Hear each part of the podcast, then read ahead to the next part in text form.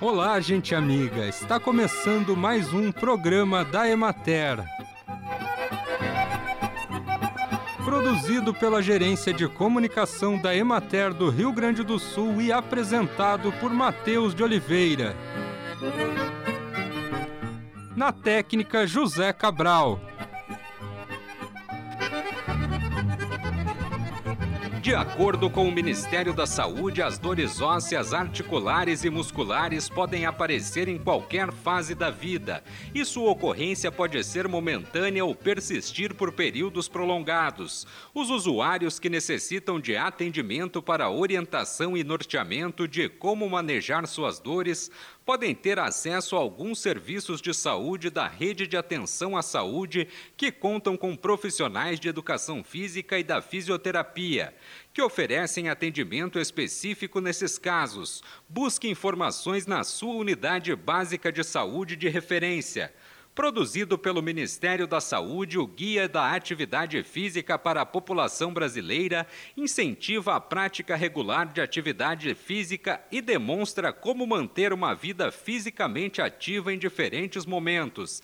Dividido em oito capítulos, a publicação aborda a prática de atividade física em vários contextos grupos e ciclos de vida, além de trazer recomendações sobre a quantidade, a intensidade e exemplos de atividades aeróbias, de força e de equilíbrio, com indicações para um estilo de vida ativo.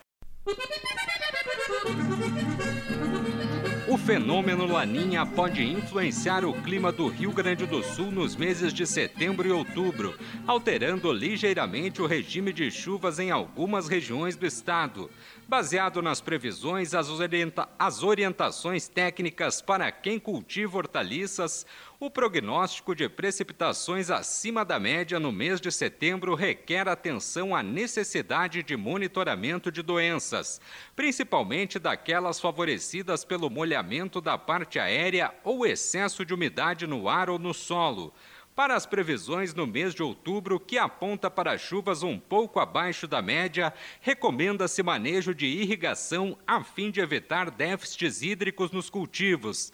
E considerando o prognóstico de temperaturas abaixo da média no mês de setembro, atentar para a manutenção das condições térmicas em ambientes protegidos nos períodos mais frios. Acompanhe agora o panorama agropecuário. Na região da Emater de Soledade, a geada prejudicou os pomares de ameixa em Passa Sete, no centro-serra, com queda de frutos pequenos em variedades específicas, principalmente na Irati. E em porções baixas do terreno, porém serão necessários mais alguns dias para dimensionar o tamanho das perdas. Os pessegueiros precoces estão em fase de brotação e em formação de frutos. As variedades medianas estão em pegamento de frutos e as tardias ainda em final de floração. O período é de raleio dos frutos. Na regional da Emater de Lajeado, a floração dos citros continua com mais intensidade. A floração iniciou mais cedo devido à quebra da dormência já em maio com as primeiras ondas de frio. Na terceira semana de agosto, a temperatura ficou um pouco mais baixa, com uma onda de frio mais forte. Nos locais mais altos do Vale do Taquari foram registradas geadas, o que pode provocar queda de flores. No Vale do Caí, em algumas localidades ocorreram ventos fortes, mas não foram detectados prejuízos significativos. O retorno do frio sem ondas de calor favorece a redução do risco de condições favoráveis às doenças. A principal atividade realizada neste momento, além da colheita, é o manejo da vegetação de cobertura nos pomares para facilitar a colheita e o controle de mosca das frutas, que foi detectada nos dias com temperaturas mais altas. Não foram relatados problemas fitossanitários significativos que pudessem provocar a queda de frutos, como ocorreu especialmente em laranjas, em função de variações de tempo e do longo período úmido e encoberto na terceira semana de julho.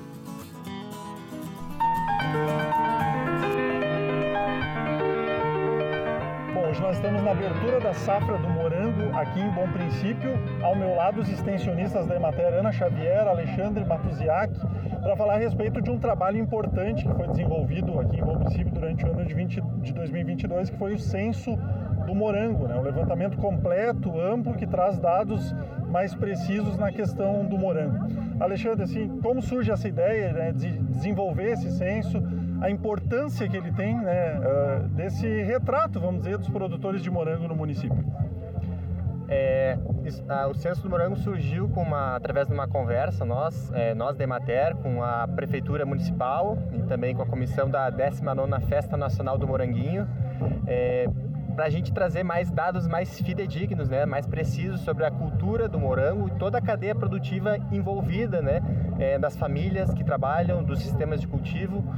Né, a ideia é trazer esse diagnóstico, uh, um mapa do morango de bom princípio. Uh, esse tipo de levantamento ele, ele permite, acho, acredito, né, um, um planejamento melhor de estratégias, de ações, de políticas públicas, né? Que olhar que se tem a partir desses, desses dados?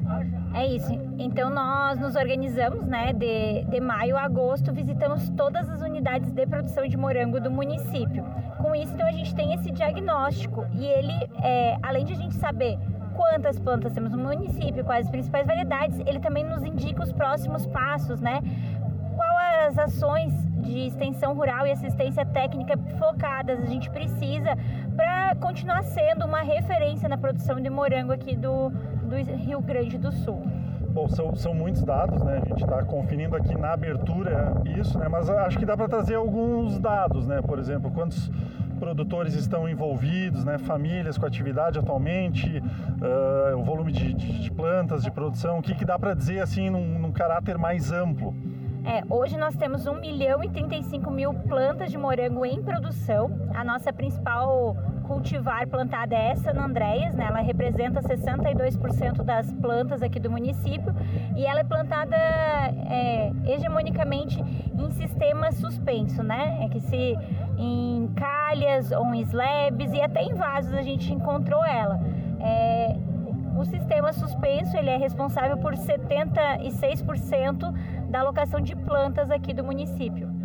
Além da abertura hoje, claro, a abertura ela demarca, né, e Alexandre, o grande evento que vem pela frente, né? O que, que a gente pode destacar, né? A própria Emater também vai ter uma série de ações, né, durante a Festa Nacional do Moranguinho, que é um evento que se consolida, né, cada vez mais e que retoma com força agora, né, no, no pós-pandemia.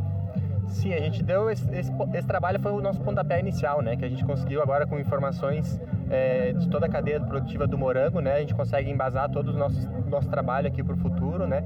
Agora vem a, a, festa do morango, que a gente vai estar, tá, é, durante a festa a gente vai ter o nosso seminário regional do moranguinho, né? Que a gente também a, a, pretende apresentar novamente esses dados do censo do morango e trazer informações, né? Palestras que uh, vão trazer alternativas para os produtores, né? A gente escutou bastante os produtores, né? E a gente, muitos relataram uh, problemas de questões de alto custo, problemas de produtividade. Então a gente direcionou as nossas palestras, né, os, os palestrantes, para esses assuntos específicos aqui para nossa região. Né? Um dos temas é o sistema de produção em áreas, em regiões quentes do Rio Grande do Sul, né, que a nossa região aqui é quente. Mais adiante, Ana, uh, para complementar, as pessoas podem ter acesso ao censo, né, a, a essas informações Sim, ele vai ficar disponível nas redes sociais da prefeitura, no YouTube da prefeitura de Bom Princípio, né? É, e a gente convida, acho que todas as pessoas para é, prestigiarem a Festa Nacional do Moranguinho, que acontece do dia 7 de setembro até o dia 25 de setembro, né? Todos os finais de semana e nos feriados também.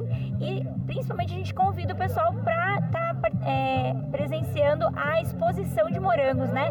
Quando a gente fala dessas cultivares, ali vão estar disponíveis para todos os visitantes é, eles poderem comparar uma cultivar com a outra, né? A gente vai ter uma exposição de morango, também vamos ter um pavilhão da agricultura familiar que a gente gostaria de convidar todos. A gente agradece a Ana Xavier, o Alexandre Matuziak pelas informações para o programa da Emater Tiago Baldi. E assim encerramos mais um programa da Emater. Um bom final de semana a todos vocês e até a próxima segunda-feira neste mesmo horário.